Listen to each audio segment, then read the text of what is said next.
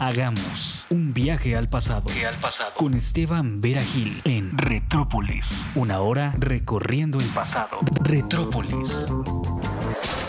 Bienvenidos. Muy buenas, muy buenas tardes, bienvenidas y bienvenidos. Estamos en su programa Un poco de música, un poco de letras, un poco de amor.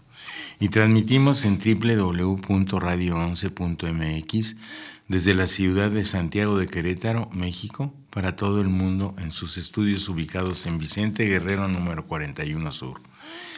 Nuestro correo electrónico es radio11producción arroba gmail.com. Como siempre agradezco al señor José Fernando Moreno González su ayuda, apoyo y colaboración en la cabina de control y a la Dirección General de Radio 11 que como siempre me permiten estar aquí y compartir con ustedes. Los saluda con mucho gusto Esteban Veragil para platicar, comentar, reflexionar y disfrutar lo cotidiano de la vida. Les recuerdo que en Radio 11 tenemos 100% libertad de expresión. Repito, nuestro correo electrónico es radio11producción arroba gmail.com y mi correo personal que es estebanveragil arroba gmail.com. Pero si me llaman ustedes a mi teléfono el 212-0929 con la clave 442 aquí en la ciudad de Querétaro, con todo gusto los, atendé, los atenderé para cualquier duda, sugerencia, crítica, mm, participación y lo que ustedes gusten. Bueno, en esta ocasión estamos en nuestro programa número 304 correspondiente a este 10 de febrero del año 2020. Les recuerdo que el programa se transmite el próximo sábado, lo grabamos con anterioridad, pero pues como si estuviéramos en vivo.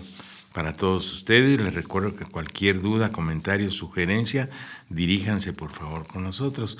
La semana pasada, como fue día Mm, festivo, pues no hubo programa, pero sí hubo programa, porque dejamos algún, me hizo favor, me hizo favor este Fernando de, de programar una música de un disco muy bonito que este, espero les haya gustado.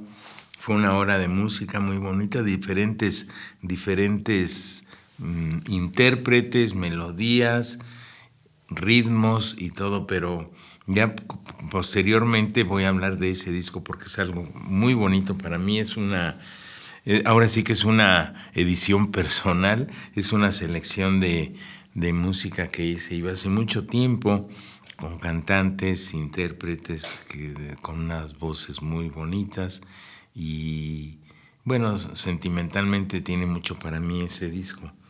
Mm, espero que les haya gustado. Me gustaría, como les digo, hablar un poquito de cada uno de los artistas, de los cantantes, de los intérpretes, pero ya posteriormente.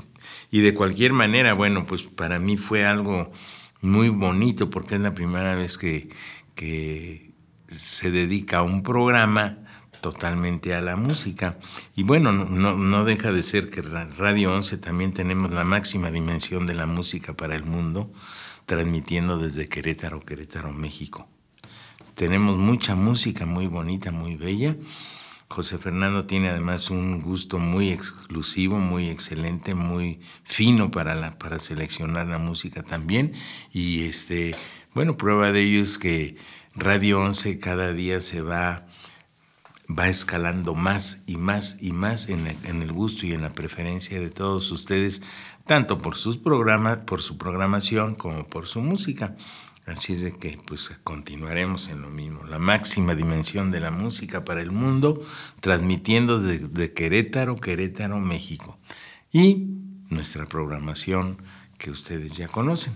Bueno, en esta ocasión y para este programa les tengo un, un artículo muy interesante de un amigo mío que ya murió, que fue el doctor Ezequiel Nieto Cardoso Resulta que ahora en la semana estuvimos en una plática que tuve yo con algunas personas, estábamos hablando precisamente de, de, del, envejecimiento, de cómo nos cómo, nos, cómo ya tenemos juventud acumulada, pero yo creo que lo importante es vivir, vivir plenamente y este y ver venir las situaciones de la vida pues como son y, y, de una manera positiva y todo.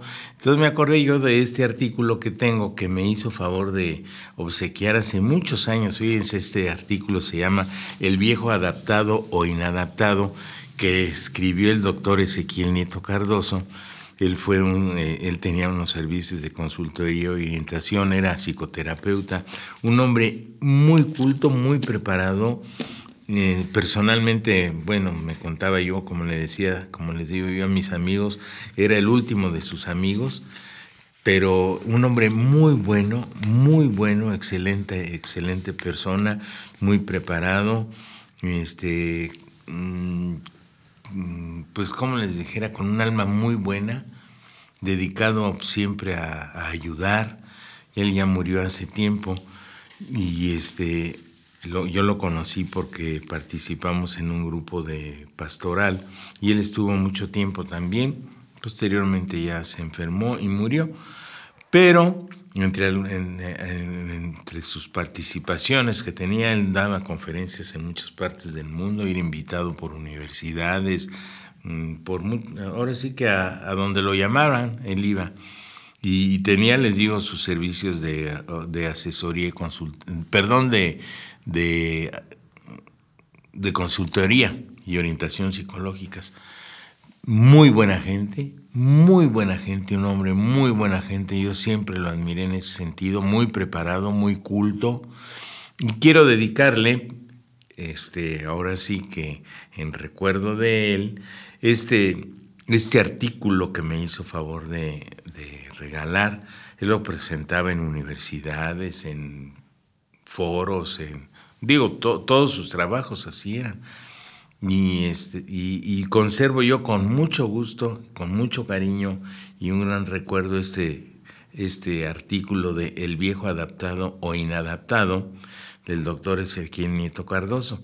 Y lo voy a leer íntegro, es, una, es un artículo de cuatro, cuatro páginas, de Mac 5,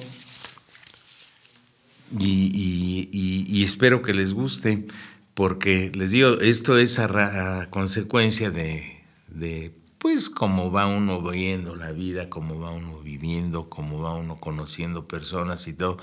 Y además esto, como les digo, por una plática que, que tuvimos unos amigos y todo, pues digo, de, yo estoy por cumplir 71 años y pues no es por nada, pero me ha tocado una vida muy bella y la veo yo de una manera muy positiva y quiero transmitirlo también. Entonces, en este artículo hay muchas cosas que debemos de ir aprendiendo de todas maneras a todos los que somos de juventud acumulada, pues verlo de una manera positiva y sobre todo, sobre todo, aceptar, debemos aceptar lo que la vida nos va ofreciendo y cómo se nos va presentando y cómo debemos de ir enfrentando las situaciones que vamos viviendo. Miren, entonces voy a dar lectura a este artículo del viejo adaptado o inadaptado del doctor Ezequiel Nierto Cardoso. La introducción. Sigmund Freud, a sus 79 años de edad, declaró con sabia ironía, se abren comillas, cuánta paciencia y buen humor se necesita para soportar este feo asunto de envejecer. Se cierran comillas. Ciertamente, se requiere paciencia y buen humor para saber envejecer, para llegar a ser un hombre serenado y sabio, que pase airosamente por la crisis del deshacimiento propio de la ancianidad y se enfrente a la muerte. Describir al viejo, ya sea como un ser adaptado o inadaptado a su condición existencial, no es tarea fácil. Por un lado, puede caerse en la glorificación romántica de, en la glorificación romántica de la vejez. Por otro lado, se puede llegar a la declaración pesimista de la tragedia del envejecimiento. Para llegar al viejo, para de llegar a describir al viejo, ya sea adaptado o inadaptado en su proceso de senescencia, se necesita echar mano de datos de observación cotidiano fenomenológica y estudios experimentales directos con los viejos. El presente artículo trata de reseñar en líneas generales una síntesis de los resultados de estudios de adaptación del hombre viejo. El viejo adaptado se caracteriza por ver y aceptar lo que son las fronteras, las limitaciones, las insuficiencias y miserias de la vida. Lo anterior no significa que él llame bueno a lo injusto, a lo perverso, a lo vulgar, ni que pase por alto el desorden, el sufrimiento, etc. Todo eso lo ve, pero lo acepta en el sentido de que así es, que, que es así y, por una razón u otra, va a seguir siendo así de un modo u otro. El viejo adaptado no abandona el trabajo, lo prosigue con fidelidad en la medida de sus fuerzas. Dicha fidelidad se tiene para con la familia, la profesión, los demás hombres a los que está... Perdón, perdón. Dicha fidelidad se tiene para con la familia, la profesión, los demás hombres a los, que está obligado. El sentido de obligación reside en él mismo. La fidelidad al trabajo o al quehacer cotidiano exige disciplina, renuncia y valentía, la cual no tiene ya necesariamente el carácter de osadía, sino de decisión. El viejo adaptado no tiene ya la ilusión de los éxitos esplendorosos, de la victoria deslumbrante, en lo que emprende día con día. Por lo contrario, es capaz de lograr lo que vale y permanece con un sentido de trascendencia. De esta manera, el viejo adaptado es capaz de dar seguridad a los, que a los que le rodean y a las nuevas generaciones. El viejo adaptado enfrenta la crisis del límite existencial mediante el, sensato deshacimiento de sus logros pasados, de sus familiares, amigos y de su misma vida terrenal con una conciencia ecuánime del último fin. De esta manera, el viejo hace perceptible la transitoriedad de las cosas, muestra a las clares, a las claras el se abren comillas, sic transit gloria mundi, se cierran comillas, que esto es así pasa la gloria del mundo, que susurraba al oído de los emperadores dioses de la Roma antigua, perdón, Perdón, perdón, perdón. De esta manera, el viejo hace perceptible la transitoriedad, la transitoriedad de las cosas, muestra a las claras el así pasa la gloria del mundo que se susurraba al oído de los emperadores dioses de la Roma antigua. Se dejan de mirar las posibilidades y cada vez se hace más fuerte la impresión de que constantemente llega algo a su fin. El día, la semana, las estaciones del año, etc. Se da la conciencia de lo que ha hecho ahora. Lo hizo también. Se da la conciencia de lo que ha hecho ahora, lo hizo también ayer. Lo que experimenta estaba allí la semana pasada. De esta manera, el tiempo se encoge, la vida resbala cada vez más deprisa. No solo el tiempo resbala más rápidamente, ni solo los hechos y las cosas se presentan como ya vistas, sino que los mismos acontecimientos se hacen más delgados, más finos, llenan menos la experiencia, se olvida cada cada se olvida cada, cada se olvida cada más fácilmente lo que ocurre en cada momento, mientras que lo que ocurrió antes gana en importancia. Todo ello pinta que el viejo adaptado se enfrenta magnánimamente a su fin. Si no ocurre eso, entonces surge, entre comillas, el viejo en el sentido peyorativo de, las, de la palabra. Dicho de otro modo, el que no quiere hacerse viejo. Bueno, voy a dejar aquí la lectura para continuar y vamos a un intermedio musical que nos va a hacer favor José Fernando de, de programar y continuamos después con la lectura de este ah, interesantísimo artículo.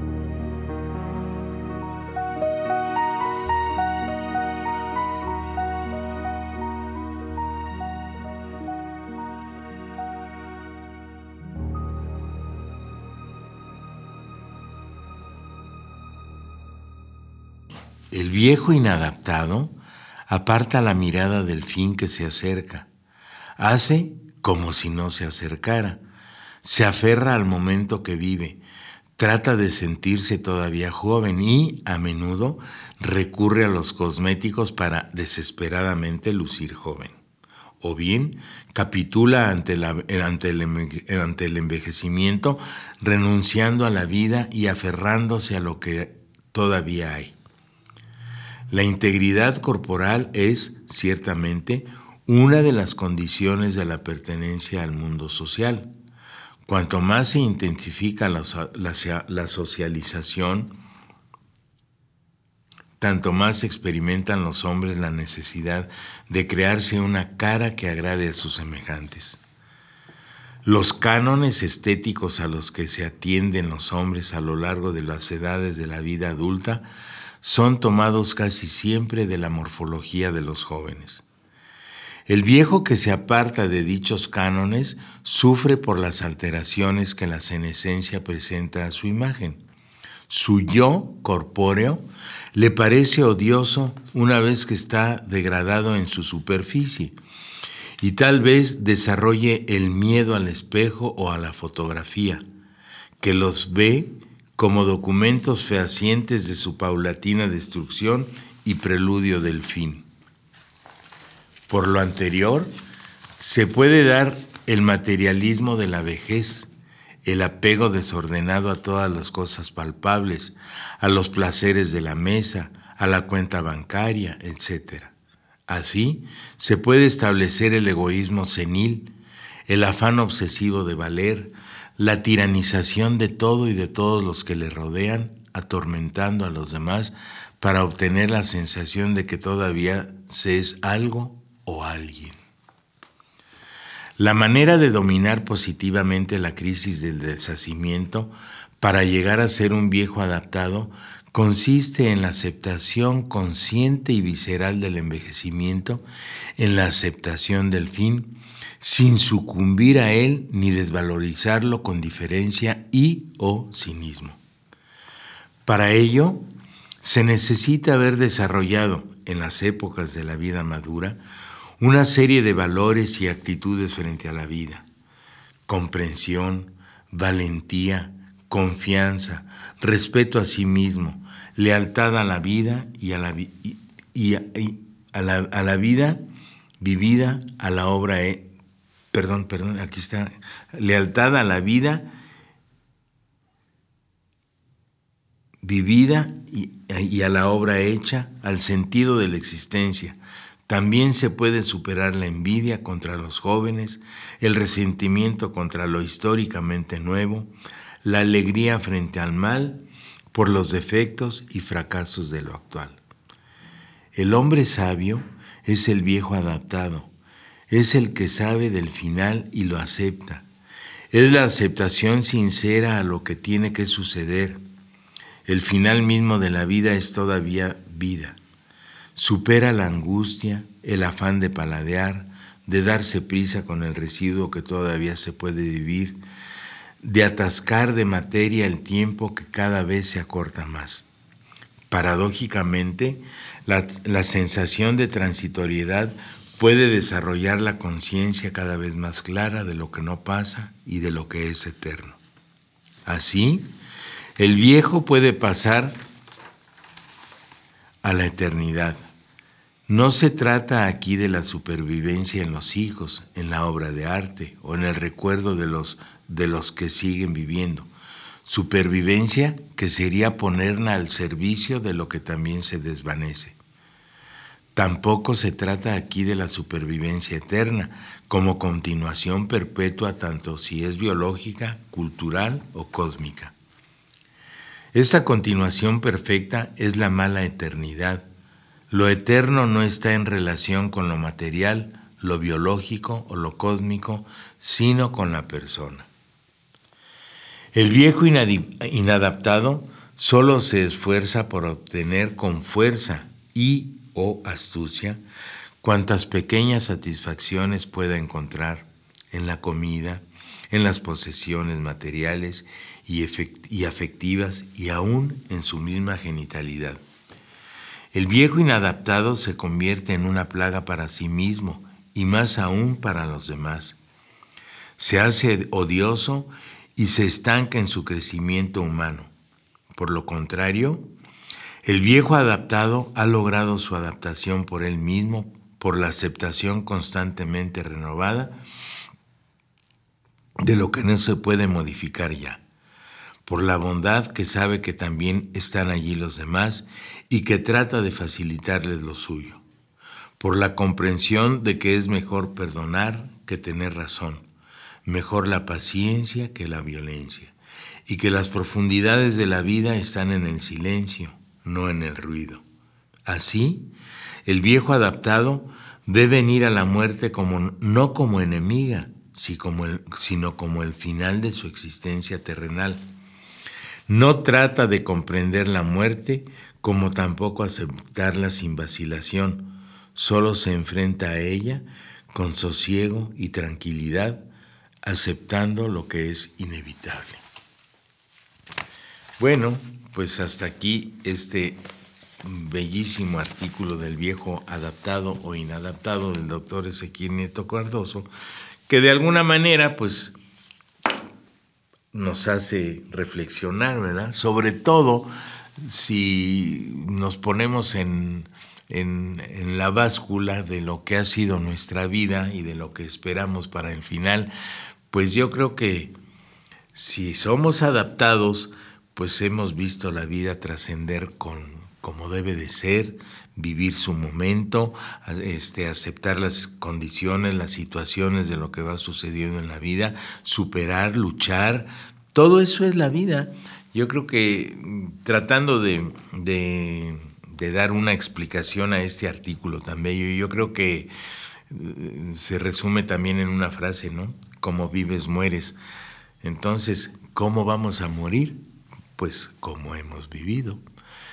Es, eh, la, la, referencia que hace el doctor Nieto Cardoso en ese artículo, pues es de alguna manera en mucho lo que estamos viviendo actualmente y cada vez yo creo que es parte, es parte de la naturaleza humana el, aferrarse a la vida, ¿verdad? Pero luego también, si, si, si no nos adaptamos y si somos inadaptados, pues queremos a veces, yo lo quiero interpretar así, hacer el ridículo, hacer el ridículo, pues con esas ostentaciones de juventud que ya ni quedan, porque digo yo, pues cuántas veces hay personas así que ya mayores, y bueno, no, no, no hablo de nadie en especial, pero ¿cuántas veces hemos visto personas? Hablo en ese sentido de refiriéndome al hombre en general, pero en este caso al hombre como ser humano, al, hombre, al, al, hombre, al hombre, este varón, pues, ¿cuántos hay que pues no, no quieren aceptar el que el tiempo ha ido pasando y pues son aquellas tinturas en el pelo, en el bigote, en las patillas, este, las cirugías, pues no, yo creo que lo bello del, envejecimiento es eso, que vaya acorde, que vaya acorde el, el desgaste físico y natural con el desgaste del, propio del, organismo, del cuerpo, la, carne, la, flacidez de la carne, todo, en el sentido de que, pues bueno, nos vamos haciendo mm, pellejo, pues, así, aunque se oiga así muy brusco, pero así es.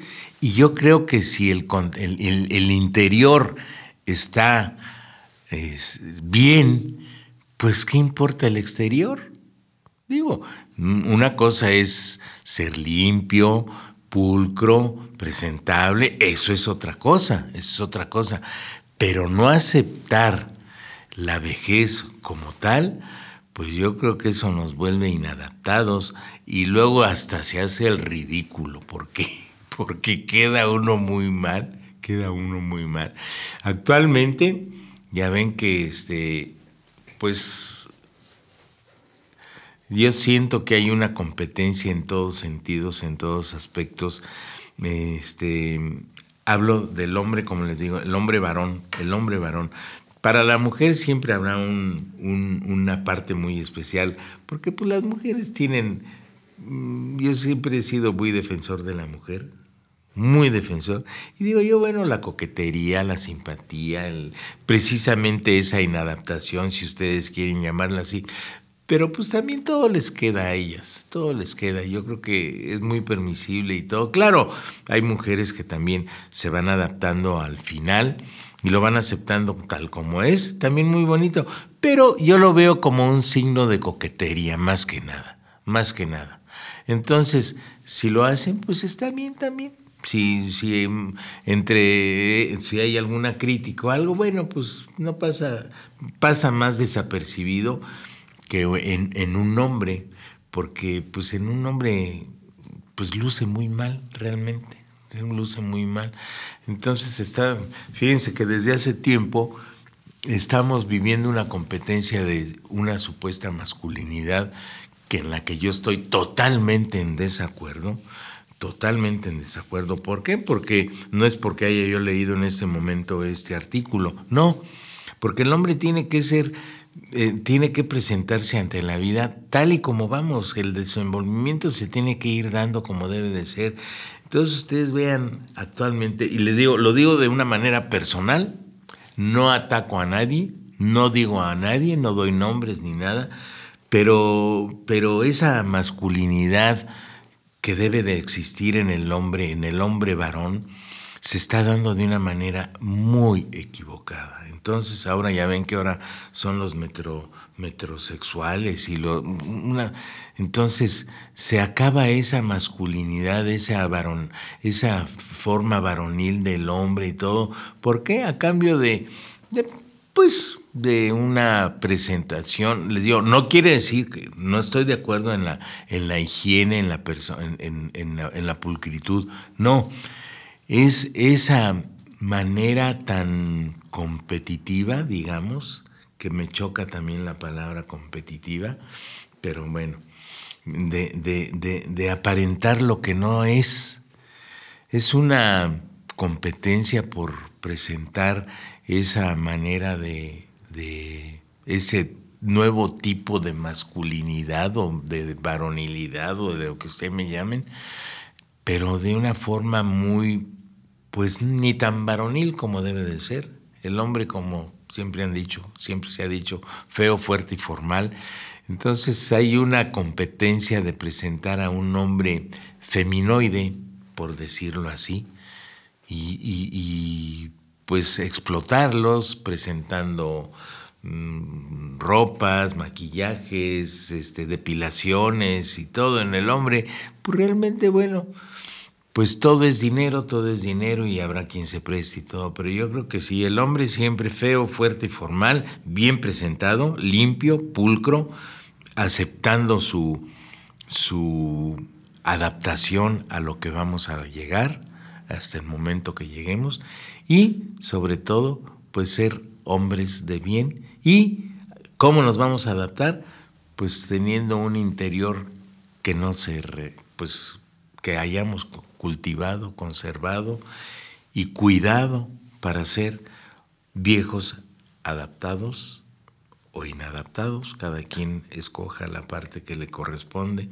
Pero bueno, no sé si me expliqué bien, pero el artículo lo leí con mucho gusto y con un gran reconocimiento y recuerdo para mi amigo que fue el doctor Ezequiel Nieto Cardoso, que como les digo, un hombre bueno en toda la extensión de la palabra, muy bueno, muy preparado, muy culto, una persona muy muy sensata, de una con una personalidad muy generosa hacia los demás y bueno, pues que descanse en paz ya desde hace muchos años. No recuerdo cuándo murió, pero pero yo creo que ya tiene como sus 22 años que murió. Descanse en paz y muchas gracias amigo Ezequiel Nieto Cardoso. Bueno, continuando con nuestro programa, vamos a hacer otro cortecito musical que nos va a hacer favor José Fernando y continuamos con algunas otras lecturas que les tengo también. Adelante, por favor.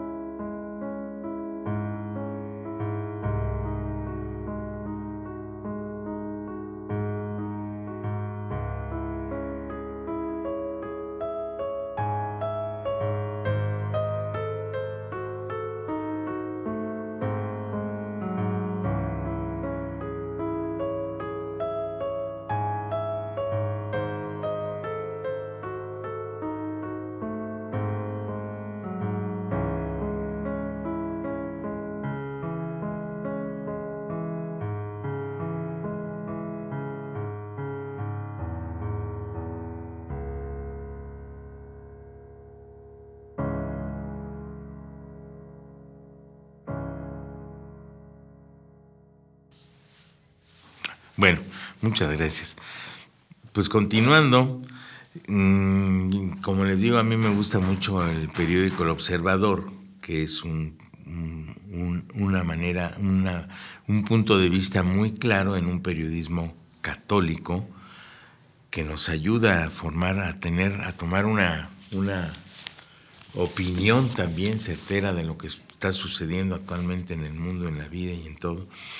Este, en esta ocasión, en el número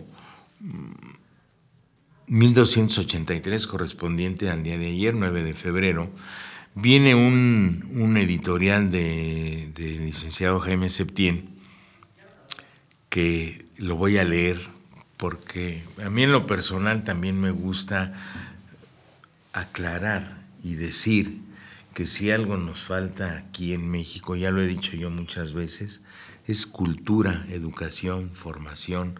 Entonces, todo esto que está sucediendo, la manera de cómo se está desenvolviendo tanto México como el mundo, como les digo, siempre con el lado positivo y con el lado bueno de que siempre hay más bien que mal. Pero de cualquier manera, el mal hace mucho ruido. Voy a leer el, editorial del licenciado Jaime Septién que se titula ¿Cómo no va a haber, violencia? ¿Cómo no va a haber violencia? A manera de pregunta. Dice así, hace días estuve en el puerto donde nací. Una mañana salí a trotar por lugares de mi infancia. Dicen los que ahí viven que la inseguridad está controlada. En efecto, en las calles vuelve a haber familias. Hay casas y comercios reconstruyéndose, los que se fueron están regresando. Eso llevaba en mente cuando al bajar a la orilla de la laguna, era día feriado, escuché un corrido a todo volumen proveniente de una casa modesta. Resultó ser un narcocorrido en el que narraban las peripecias de un capo que enseñó al pueblo a no temer ni a la muerte ni al ejército, con tal de llevar riquezas a los suyos y que tras ser abatido había heredado la forma de vivir, entrecomillado, a sus múltiples descendientes. En los montones de arena y grava frente a la casa jugaban dos pequeños que estaban recibiendo una lección de vida. Robar, matar, envenenar, todo vale si te da dinero y fama entre tu gente. Y que, y que el fin superior es tener lana para emborracharte y gozar de las mujeres, las parrandas y las balaceras. Pensé entonces que era un hecho aislado, pero al trotar otros 200 metros, un altavoz reproducía otro corrido aún más ofensivo, mientras varios jóvenes echaban una cascarita. Quedó flotando en mi interior esta pregunta que todavía me golpea. ¿Cómo no va a haber violencia en México? Pues sí, efectivamente. Comparto yo esta opinión y doy mi opinión en, este sentido. Este, se, trata supuestamente de, de, frenar, pero por otro lado se da una, una, una oportunidad tremenda a todo. yo aquí siempre lo he dicho, las autoridades tienen mucha culpa en este sentido, porque ¿quiénes son quienes, quienes autorizan, quienes permiten, quienes dan la oportunidad o lo que ustedes quieran, sobre todo el permiso de tantos lugares en los que ahora sí que el, el vacío cultural se da, como son bares, cantinas, centros nocturnos, que lo que eso siempre ha habido en muchas en muchos desde hace tiempo bueno pues sí pero ahora se está dando eso es una cosa permisible y ahora se está viendo y tratándose de hacer como que es lo mejor lo óptimo y todo. Hay eh, una cantidad tremenda de anuncios nocivos tanto para los niños, jóvenes, adultos, en cuanto al consumo de todo tipo de vicios, vino, cigarro, todo, todo, todo, todo, todo, todo, todo. Entonces, ¿por qué no decirlo? Yo así lo digo. Mucha culpa tienen los gobiernos, las autoridades, por permitir todo esto que se está dando. En la cuestión musical, pues digo yo, bueno, que no hay una regulación de, de autoría o alguna cosa que digo, esta, esto, esto no se permite porque es perjudicial para, pues para la sociedad, para la mente humana. Efectivamente, lo que dice aquí este artículo sí es cierto. Y lo vivimos y lo oímos y lo escuchamos y lo sabemos. ¿Cuánta gente hay que apoya ese tipo de actitudes y de, de situaciones y todo? Bueno, pues porque de alguna manera se ven beneficiados, bueno, pero a cambio de qué? De un perjuicio tremendo y grande. Bueno, pues todo eso, si no se regula, vamos a seguir así. ¿Hasta cuándo? ¿Quién sabe? Ahora también tenemos la cosa de que la familia de la familia sale todo, ¿verdad? este, no quiere decir que, que si se siembran cosas buenas no haya algo que resulte mal, pero sí, pero sí eh, de la familia, de la familia viene todo. Y actualmente es otra de las causas también, se está luchando mucho contra la familia, pues ese tipo de familias que se está permitiendo em, legalizar y regularizar y entonces pues todo eso quieran que no eh, acarrea muchos problemas en la sociedad y con el tiempo, ahora, ahora sí que haciendo una mancuerna con el artículo que acabamos de, que acabo de leer, pues a lo mejor ya no nos tocará, pero qué de desgracias se van a suceder con el tiempo cuando se vea el mal que se está, es, que se está pues este propiciando con esa permisión de de distintas familias, como se dice actualmente, pues la familia, desde que se inventó, es de entre un hombre y una mujer, y tener sus hijos, que es la manera correcta como debe de ser. Es, y actualmente se están dando situaciones mucho, muy complicadas, mucho, muy difíciles. Yo nada más digo, ¿qué sucederá en las mentes de esos chiquitos que están educados, digamos, por no, no, no, no, no digo yo que, que, que no tengan valores o lo que usted quiera me mande. Pero, por ejemplo, ¿qué va a suceder cuando un niño esté educado por dos hombres o por dos mujeres? ¿Quién es tu mamá? ¿Quién es tu papá? ¿Qué burlas va a tener? ¿Qué, qué consecuencias va a tener eso en la vida de un, de un chiquito? Bueno, pues con el tiempo lo vamos a saber y, con, y, ya en este tiempo lo estamos viviendo. No se puede presentar algo anormal como algo normal.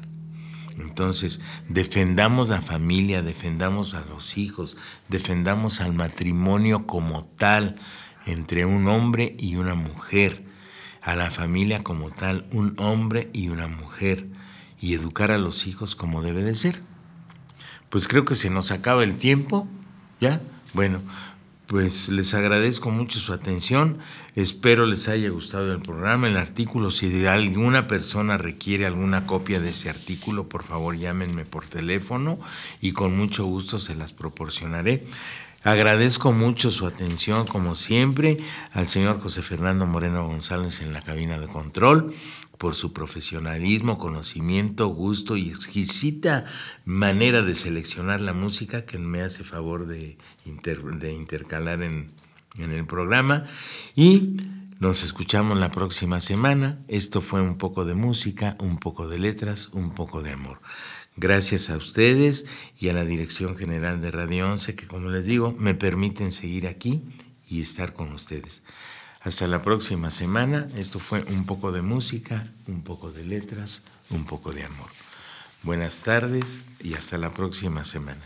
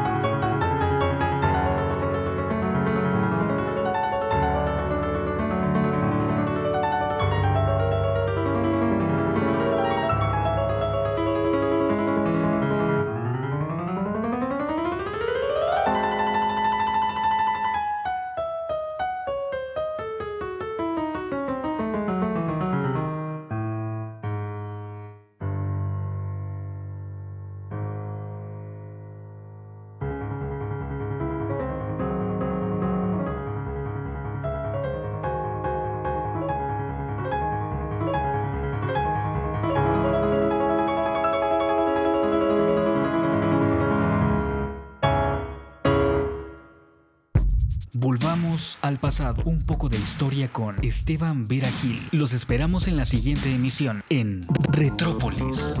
Hasta la próxima.